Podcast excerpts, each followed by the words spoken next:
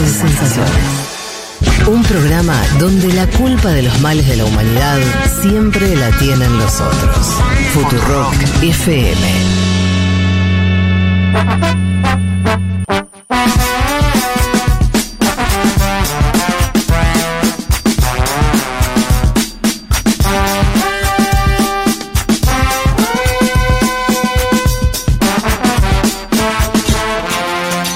Metemos en, en lo que prometimos sobre la relación de China y África. Eh, Viole, ¿cómo querés arrancar el tema? Eh, bueno, vamos a arrancar por esta pequeña, va, no tan pequeña, expo que se hizo en la provincia de Hunan. Es la tercera edición de esta exposición económica entre China y África, así es el nombre. Participaron comerciantes de 53 países africanos y 8 organizaciones internacionales con el, con el, con el título, con el, con el tema en agenda Desarrollo común para un futuro compartido. Eh, es una, es una, una iniciativa que, bueno, intenta impulsar acuerdos comerciales con diferentes sectores, eh, desde el, eh, cuestiones en salud, infraestructura verde, agricultura, y lo que intenta hacer concretamente es insertar productos industrializados en África, o sea, Ajá. manufacturas hechas en África en el mercado chino, por eso es interesante. Ajá. Este, digamos, el día de hoy fue el último día eh, y según la CGTN se espera que se firmen acuerdos por 19 billones de dólares. Así que un... un- O sea, participaron 53 países de África, prácticamente todos, no todos. Sí. O sea, eh, eh, bien. Eh, y, y bueno, y en este sentido, es uno, este foro se incorpora a, a un abanico de instancias de cooperación internacional en las cuales participan los países africanos, en un eh, así mediados por la participación de China como hegemón, como principal socio comercial de esta región, lo cual no es casualidad en la medida en la que China es el principal socio comercial de un montón de países en el sí, mundo, claro. pues, segunda potencia mundial, entre ellos Brasil. Eh, 54 estados tiene África, así que faltó uno Faltó solo. uno. Habría que averiguar cuál es. Que- ahora, ¿cuándo ahora lo buscamos.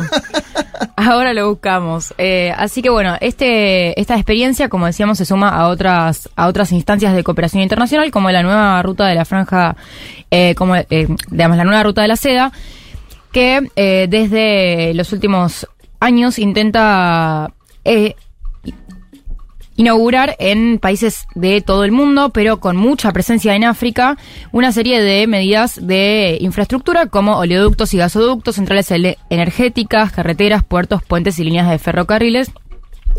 Un, un tipo de inversión que realiza África y que históricamente cuando una gran potencia mete tanto dinero en un país pequeño o un país pobre, suele, bueno, suele tener un, un acuerdo tácito de, no, a veces ni siquiera tácito, en este caso más tácito que en otros casos, pero sí de un intercambio de influencia, digamos, un intercambio de eh, infraestructura por influencia Sí, en, claro. en estos países y privilegios en el uso de la infraestructura y en el acceso a los mercados locales. Claro. De hecho, China, eh, como principal socio comercial, tiene un montón de acuerdos de libre comercio con África que le permiten acceder a los mercados de manera prioritaria.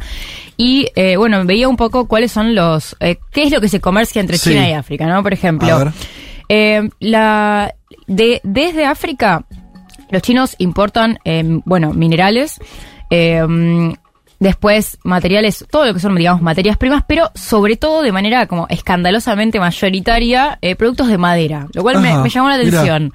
Eh, y bueno, y después... Madera. Madera. Y después, a- a- digamos, a la inversa, eh, los países africanos importan eh, maquinaria, transporte, digamos, equipamiento para el transporte, eh, productos de plástico, eh, ropa y el que más, que igual no es tanto, digamos, en, en, en proporción, no es tanto como la cantidad de madera que, importan los chinos, pero el, como el principal producto de exportación actualmente esto es- estoy, dando- estoy viendo datos, me costó un poco encontrar datos así más económicos. Entonces estos datos son eh, hasta el 2009, son de un artículo de eh, Joshua Eisman eh, sobre la cooperación entre China y África y bueno, el principal producto de importación es eh, calzado. Ajá. Eh. Y, y bueno, y lo que observa también este artículo, que creo que me pareció valioso el, el aporte, aún cuando es eh, tiene, digamos, seguramente hay actualizaciones interesantes por hacer, que, bueno, de- explicita mucho como esta tendencia de que el comercio entre estas dos, entre estos dos pueblos aumenta de manera significativa año a año. Entonces, esta, esta iniciativa también, en el marco de la ruta, de, la nueva ruta de la seda, se suma a, eh, a, a su vez a otros foros como el Foro de Cooperación de China y África, en el cual este año Xi Jinping anunció unos cuantos programas en diferentes ámbitos y que en, digamos, en mi, en mi, en mi lectura también intenta, digamos, sirven para ver esta, esta perspectiva discursiva de China, de China, de que eh, África se configura como un polo en el mundo multipolar que, con el cual negociar como que en el discurso se ve como más, eh, como que tiene más lugar de industria, de como de peso en la agenda, del Sí. que al final, digamos, termina teniendo en la medida en la que se reproduce el esquema de reprimarización y de, eh, digamos, exportación de materia prima, que, eh, que es, bueno, el que conocemos desde hace años. Vos decís algo así como que lo que, eh, por más que expresa, intenta expresar esa, esa alianza de China con África, una, una, por lo que decías del último encuentro, donde eh, incluso los chinos como incentivando la importación de bienes industriales de- desde África, después los números concretos de, esa, de ese vínculo son bastante tradicionales, en el sentido de la exportación Exacto. de materia prima por parte de África y la importación de bienes ma- manufacturados por parte de, de- de China, Así es. desde China, digo. Eh, así es, eso es como el, por lo menos la primera observación que, que yo, bueno, Mm. pude, pude contemplar y que también esto, digamos, forma parte de lo que se conoce como el consenso de Beijing, eh, ahí inspirado en el consenso de Washington, un, un digamos, un, una orquestación de China de, eh, digamos, cierto nivel de dominación consensuada en la medida en la que los países africanos conocen la influencia que China obtiene a cambio de, digamos, estas relaciones, este acceso prioritario en el mercado de materias primas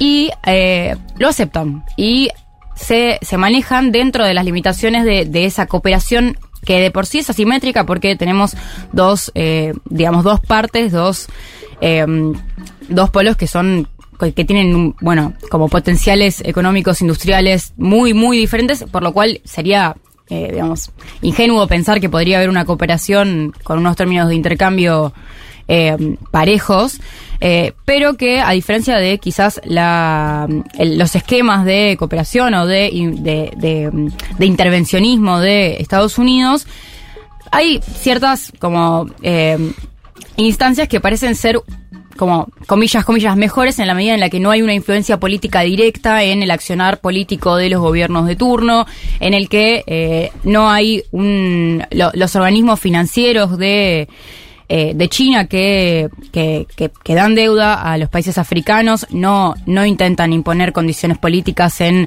eh, digamos, políticas que tengan que aplicar de manera obligatoria a los países que toman deuda con ellos. Y entonces, en este sentido, a mí me parece que eh, existe como si bien China no es que lo da libremente y, y y y que es porque es bueno, digamos, Sí. tiene unos beneficios muy concretos de los cuales se beneficia. Hay eh, y, em, y, y- y dialoga con esta reivindicación discursiva de África como parte Sí. de, de este polo multipolar. Eh, tenemos una, una África que tiene agencia de, digamos, de, de hacerse de eso para digamos, aumentar su eh, capacidad de marcar agenda en organismos internacionales, con una, con una cooperación regional cada vez más fortalecida con la Unión Africana, que cada vez marca más agenda en organismos internacionales, y eh, que bueno, que aprovecha esta inversión de, de China en la región, que eh, que bueno, que, que, que si bien no es gratis, parece dar beneficios como bastante palpables también para estos países que, bueno, van desde eh, este, eh, este tipo de inversiones en infraestructura hasta el envío de alimentos, la- el condón de la, el, el perdón, el perdón de la deuda y eh, este Hay tipo una de cosa con la deuda que le dijiste del pasar, que, eh, como que la, China, a partir de todas las inversiones que generó en África, fue aumentando el saldo acreedor en sentido, o, o o esto a la inversa, la deuda de África con China, y en los últimos años yo había leído que eso se había, eh, había disminuido. Hay una política de China como de eh, ir bajando este, la deuda con esos países, incluso, bueno, hubo condonación en algunos casos. Eh, pero es interesante ese, ese recorrido, como si estuviera, yo no sé si tiene que ver con una situación más cuidadosa respecto de China o que no busca, o sea, como si eh, esa construcción de infraestructura que implica también una deuda, implica una serie de condicionamientos como vos marcabas. Los chinos por ahí están buscando una segunda instancia, digo, lo- por ahí lo que no sabemos es. Hay algo que no sabemos, que es cuál es la relación que los chinos imaginan a largo plazo. Claro. ¿No? Eso es un poco lo que está en el interrogante. ¿No? ¿Cuál es la, la forma de vinculación? Que eso hay bastante especulación respecto a eso, si es, no se dice eso como que los chinos les interesa solo el comercio y después que cada uno haga lo que quiera, como gran diferencia con los imperialismos del siglo XX o del siglo XIX, eh, esta idea de menos imposición interna. Claro. Eh, al mismo tiempo, cuando son un jugador tan desequilibrante como decías, bueno, ¿hasta qué punto? Igual no hay una influencia concreta y. No, seguro. Más allá de lo, más allá de lo discursivo, ¿no? Hay algo ahí.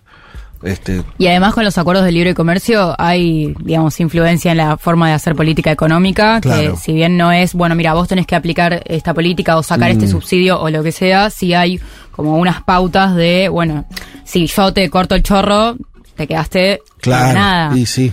Eh, Sí, la, Pero la- también- la dependencia se genera en claro, términos materiales. pero porque sería ingenuo pensar que no hay dependencia Claro. porque tenemos la segunda potencia mundial y el continente más pobre del mundo, eh, que, que bueno, que de todas maneras parece como, o sea, me parece que lo interesante de ver en este, en este sentido y que para eso también tenemos un audio es eh, esto de, eh, de pensar a China como una región que tiene una agencia cada vez mayor en el sistema internacional y que busca, li- eh, digamos, moverse a partir de los estímulos que recibe y del, y del juego que tiene para jugar y que no es una pobre China que tienen que ir a ayudar, eh, perdón, una pobre África que tienen que ir a ayudarla porque si no le ponen la ayuda Claro. al desarrollo, entonces se le terminó la existencia.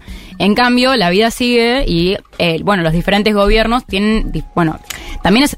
Hay que hacer una salvedad, que es que hablar de África como una región sí. conjunta, bueno, tiene una- sus complicaciones. sí. No, pero está bueno eso que vos marcás, porque es la imagen que teníamos de África. Claro. que era una región en la cual básicamente sean organismos internacionales, agencias tipo ONU, pero también gobiernos, muchas iniciativas gubernamentales europeas, norteamericanas, bueno, démosle una mano a África en términos de llevar alimentos, llevar préstamos, llevar eh, vacunas, llevar, ¿no? Como eh, ese despliegue medio de, de, no sé, como de alguien que no tiene ningún tipo de posibilidad de desarrollo propio, lo Claro. más mínimo. Y ahora pasaron a esta situación con China donde es esta lógica más, bueno, te hago un puerto, vos dame este, los productos. Claro, vos dame la madera. Sí, la madera, eso. Que no deja de ser medio tosca la- esa, esa vinculación, Claro. o muy desigual, al mismo tiempo bastante distinta que la anterior. Claro, que pobrecitos, vamos a mandarle unos alimentos, Y, unos claro. bolsones. Eh, entonces, en este sentido, también el presidente de Malawi, Lazarus McCarthy eh, Chawía, eh, nos comenta al respecto en esta cumbre, que en esta expo económica. Escuchemos el audio. Vale. It goes without saying that if we are going to make the economic partnership between China and Africa result in exponential growth, then both sides of that partnership must reflect deeply on changes that must be made in the way we have been managing our shared interests.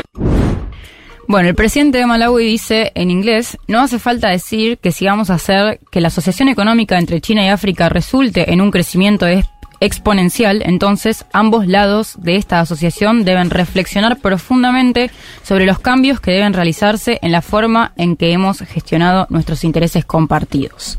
Entonces tenemos una, un, un- unos liderazgos en África que intentan poner sobre la mesa que ellos también tienen algo para decir y que no es que cualquier cosa que les ofrezcan lo van a aceptar porque no les queda otra, sino que, bueno, juegan su juegan su, su parte en el sistema internacional y que me parece que está, bueno, desde ya está muy ligado a, a, digamos, toda esta discusión está muy ligada a lo que hablábamos antes de Francia, pero que desde una lectura de colonial también propone correr del foco esta, es- eh, digamos, esta perspectiva de los organismos internacionales que se empieza a rechazar porque implica, digamos, primero la, la- la concepción de la otredad de África como ese otro que del, el cual definimos para identificarnos nosotros como los que estamos bien del- eh, desde el mundo liberal Sí. occidental eh, ahí a quienes de- deberíamos ayudar pero igual que tampoco nunca es una ayuda que es realmente significativa y que al final del día lo que termina pasando es que los organismos internacionales que responden al consenso de Washington a diferencia del consenso de Beijing sí tienen una posición de eh, de bueno, de, de esta ayuda al desarrollo que igual tiene tantas cláusulas de, bueno, si, si, eh, si te, te damos, te damos unos mangos, pero bueno, los tenés que devolver y con unos intereses que te matan y Sí, no, no, están no, no, están haciendo beneficencia, están Claro. haciendo negocio los chinos. Exactamente. Seguro. Lo que pasa es que hay una diferencia en términos de escala, ¿no? Es como... África viene esperando incorporarse al sistema capitalista hace mucho tiempo. Claro. No, no, no, no está, lo estaba haciendo de manera tan eh, marginal que no veía ni siquiera los efectos mínimos beneficiosos de- del desarrollo de infraestructura, materiales, de, de, de, este, de producción. ¿No? Sí. Vos- eh, es bastante impactante eso que vos contabas, pero la imagen de uno, cuando dijiste, bueno, la exportación de bienes industriales de África, chino, decir, ¿qué? Exacto. ¿Hay algo que producen los africanos? ¿Viste? Eh, es, es- esa es la, eh, el imaginario que está sentado en una realidad histórica, que por este se está modificando. Total. Y de hecho, creo que un poco eh, lo que sucede es que conviven ambas lógicas. Obvio. Eh, y que si bien tenemos una región que de todas maneras es está muy primaria, digamos, tiene Sí. una producción muy primaria y exporta en su amplia mayoría recursos naturales, por otro lado, eh, hay una, un incentivo a la industrialización y que también me parece interesante que a través de esa interacción con China se ofrezca a, África un espacio en el mercado chino de importación de eh, productos manufacturados. Me parece llamativo eso. O digamos, no, no, no ha sido como común que potencias económicas incentiven a países del sur global, diga- o, o como queramos llamarlo, eh, a eh, ampliar su industrialización y a, bueno, intentar generar productos con un mayor valor. Y de hecho también en relación a esto de eh, China intentando abrirse al sistema capitalista e insertarse en un mercado global, eh, bueno, hace unas semanas hablábamos de la visita de Francia Márquez y, en- y hay como de la visita de Francia Márquez a diferentes países africanos y hay como un diálogo de, eh, de bueno, de, de, de, de cómo se reposiciona África en un contexto en el que en un mundo globalizado e interdependiente hay mucho más para jugar, además de eh, bueno, ser como el Sí. imaginario que tenemos de África. Es que, mira, me acuerdo hace muchos años, una amiga me contaba que laburaba con, con en ONGs y de qué manera, por ejemplo, el caso de Brasil, el Brasil pre-Lula, Brasil, ¿eh? Una un, un país gigante. Subcontinental. Antes de la era Lula, durante los 90, principios de los 2000, era un territorio que era visto por la comunidad internacional del cual debían ayudarlo. Claro. La idea del hambre, la idea de los excluidos, la idea de, de un país medio también, ¿no? Con bolsones y bolsones de lugares donde el Estado no, de la gente no está incorporada al sistema productivo, entonces tenían que ayudar. Entonces, muchas ONG funcionaban con esa lógica, de, de recibir recursos, pa- pa- entre mil comillas, parecido al escenario africano. Claro. Y eso, después de los años de Lula, se modificó y esas agencias internacionales ya no ayudaban en esos términos, lo cual tenía sentido porque ya era otra la realidad. Eh, entonces digo, eh, puede, puede que en África esté viviendo cierto proceso similar en ese sentido. Claro, creo que para mí la, la, mm, digamos, la lectura interesante a incorporar es África como un actor con agencia. No, no, ya no como un actor sí. pasivo Claro. que, que debe ser salvado por eh, los benevolentes actores de- Sí. del liberalismo capitalista, sino como un actor que conoce que no tiene la mejor posición para eh, negociar en el sistema internacional, conoce sus limitaciones y se mueve a partir de eso. Claro. Yo estaba pensando qué bicho gigante China, ¿no? ¿En qué se convirtió? Sí. Eh, bicho lo sueles utilizar vos mucho, la categoría esa, pero... ¿qué? ¿La de ver, bicho? Sí. Eh, Me gusta la categoría. ¿Sabes por qué estaba pensando eso?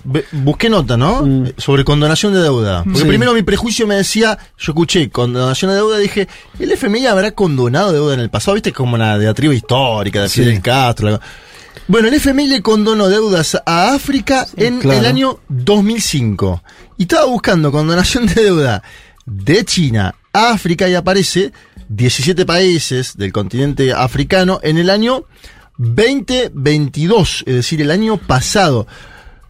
La noticia para mí es, la importancia de China, que está ocupando el papel que ocupaban los organismos multilaterales en- anteriores, digamos, pero esto es algo, nosotros a veces lo planteamos, el crecimiento chino, acá está de forma concreta, lo que antes hacía el FMI en 2005, que igual le condonó la deuda a cuatro países en la historia, porque nosotros no nos la condena, no nos la condona, eh, lo- condona, Igual- condonó deudas de países muy chiquitos, deudas, viste, de- No, igual, igual ojo, Claro. Juanma, porque esa, esa noticia yo la levanté para Matemundi hace un año y lo que terminó, lo que terminé encontrándome yo A con el tiempo tiene que ver con que se dio en el marco de la iniciativa de suspensión de la deuda impulsado en el G20 y que eh, también involucraba como el, el, el, el giro de, de, mm, digamos, fondos de China en el FMI hacia África. Bueno, O por sea, eso, hay- eso es lo otro una- que quería marcar, está- que China está jugando los dos juegos. Claro, Más claro. allá de que sea gris, China está con una participación en el board del FMI y que incluso pide más asiento, Claro. pide más lugar, y por otro lado es prestamista aparte. Es interesantísimo. Y por otro lado tiene un banco, el de los BRICS, que obviamente lo comparte con otros países, donde también es posible prestamista. Lo que tiene China es muchísima guita. Sí. Llegamos a esa conclusión. uno de los, uno de los, no, pero está bien. Es que sí, hay una cosa que a veces se pierde de vista, pero que es el poder de los estados. Está bastante relacionado con su Producto Bruto Interno. Sí. Y, y más en, este, en esta volviendo- época. Estamos volviendo a ciertas bases, ¿no? Pero, y sí. Eh, Y sí. y que también eh, es, qué sé yo, el poder económico, el, en, en el marco de, qué sé yo, un, un siglo XXI que si bien está marcado por la guerra en Ucrania, Mm. eh, no, no hay quizás guerras como hace unos siglos eh, en los cuales, bueno, el, el- realmente los estados, se, digamos, se- se- el poder de los estados se, se juzgaba a través de su Mm. poder militar. Sí. Eh, pero sí creo que es interesante ver como esta lectura de que si bien el poder económico siempre es el factor Claro. clave para el análisis, el, el, el factor identitario y el factor de, de, de- de cómo dialogar con otras identidades también marca la cancha porque se, se termina, digamos, eh, se termina como tejiendo otra red de influencias, de, de, de- de- juego Sí. geopolítico. Hay, hay algo que me imagino, ¿eh? pero es como especulando, que es que China tiene a su favor también como que tiene un... El pasado es una hoja en blanco. O sea, quiere decir, lo decíamos con Francia y, este, y la cuestión del asesinato de, de este pibe y cómo se repercutió en su pasado colonial. Digo, cuando tenés mucha historia también para atrás, y una historia de dominación y, y de- bueno, ya, la, la- la- ya tenés todo ese pasado. China no tiene casi relación histórica con la mayoría de los países del mundo. Claro. Es muy nueva. No tenía. Eh, entonces eso hacía, eh, eso también me parece, que- me parece que es una especie de ventaja comparativa, ¿no? Porque vos medio que arrancás son, son todas relaciones que arrancan de cero, ¿no? Sí. No, no tienen, entonces, no sé, te imaginás este, cualquier país africano pensando en su relación con el Reino Unido, con Francia, con Estados Unidos, y deben, ¿sabes lo que tienen de at- atrás? Este, no sé, que la CIA hizo 58 golpes de Estado, que los franceses eh, los colonizaron, que los portugueses no sé qué. que lo- Sí. Y China arranca. Entonces, eso me parece que debe jugar también una ventaja en sentido, bueno, como, como un partido que arranca de cero, Tal cual. en términos de expectativas, en términos de, de- de, no sé, de rispideces, menos. Total, y que también juega un juego muy, o sea, la, la China de ahora juega un juego muy político, profundamente políticamente correcto, como Mm. Claro. muy medido, muy cuidado, muy... Sí. Uy, esa No está en las todas. pata- no a las patadas. Está en todas No y no y no quiere que no no digamos no intenta verse fuerte a través del imaginario de no yo voy y te rompo todo. Sí, es- es- eso también es Eh, interesante. Es para, da para toda una columna, pero Total. esta idea de que China, en vez de, que es, es lo que hacen los imperios, ¿no? sobreactúan su fuerza. Sí. O sea, además de que tienen fuerza, lo que te dicen es, mirá que te, te podría, yo ni siquiera te, te, te- te destruyo. Y sobre esa narrativa también construyen poder. Sí. Y los chinos es todo lo contrario, ¿no? Claro. Como que ocultan todo lo que pueden, su Es poder. toda zanahoria, ¿no? Toda zanahoria. Entonces es tremendo porque tenés Y un sí. Estados Unidos que se desespera por demostrar un poder, Claro. eh, cada, digamos que, que, es- que desde afuera se ve, qué sé yo, cada vez en decadencia. Sí. Y eh, mientras China, muy medidamente, muy sobria, muy perfil bajo, crece, crece, crece, crece. Mete ficha acá, mete ficha acá, mete ficha acá. Yo miraba recién el mapa de la nueva ruta de la seda y es una cosa impresionante. La, es- están en todos lados. En todos lados, en todas las regiones del mundo, en Asia completa, en casi toda Europa del Este, e incluso tienen inversiones en Estados Unidos, en toda América Latina, así que es bueno, eso también da para una columna específica. Bueno, muy, eh, ¿tenía para agregar algo más? Bien, Nada más. bien, muy interesante esta, esta primera aproximación. Vamos a seguir hablando de esto. Me despido con un mensaje eh, de una oyenta que dice, comiendo y juntando pomelos al sol en la provincia con el mejor invierno. ¿Cuál es la provincia de Argentina con el mejor invierno? A ver, eh, pronostiquen. Para mí Mendoza, porque tienen los viñedos. Ajá. Nada mejor. Pero hace que- frío. Sí, pero nada- es un desierto, hace mucho frío, pero tenés los vinos ahí de Valleduco, o sea Mira, que- yo estuve en Misiones la semana pasada Ah. y me gustó mucho el invierno. Porque no es tan invierno. Exacto, pero al, al mismo tiempo la noche tiene algo Bueno. invernal. Depende Eh, si te gusta el invierno o no, básicamente la pregunta que vos Acá haces. Lucía ¿De dónde es Lucía? dice, oyente Sacha Santiagueña. Santiago y yo creo que, claro, es verdad. lógicamente, Debe ser, un en este invierno momento, benévolo. 25 grados en A Santiago mí me dijeron que hacía mucho frío en invierno igual también, pero que duraba pocos días. Eso me han dicho, pero... ¿Dónde? En Santiago del Estero. Santiago. Santiago del Estero. Claro. Ah, vos estás con la militancia. ¿Seguís con la militancia de, ¿De Santiago del Estero? Santiago No, igual yo digo que no podría ir en Santiago del Estero porque fui a Santiago del Estero hace poco y el, el- el sol perforó mi cuerpo, o sea, como que yo veía como si fuera transparente, veía como el sol pasaba por, por mi carne y salía, o sea, no, es, es imposible. Para mí es imposible. Orificio de entrada y salida. Pero si no sufrís el calor, es una hermosa ciudad. Hermosa ciudad. Em, y, acá está con unos, unos pomelos que muy lindos, comiendo y juntando pomelos. Bien, bueno, em, muchos mensajes sigan escribiendo, eh, que los seguimos leyendo.